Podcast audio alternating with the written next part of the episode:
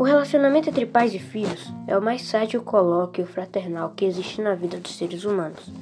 O segredo do sucesso é o diálogo, em que consiste e quando deve começar são questões cuja resposta depende sempre de cada caso.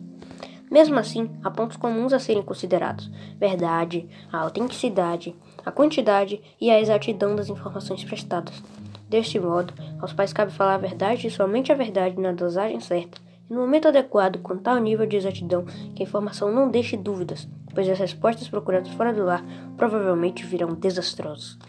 Do mesmo modo, tudo deve ser autêntico, pois não se deve exigir do educando algo que o educador a simplifique de maneira inversa.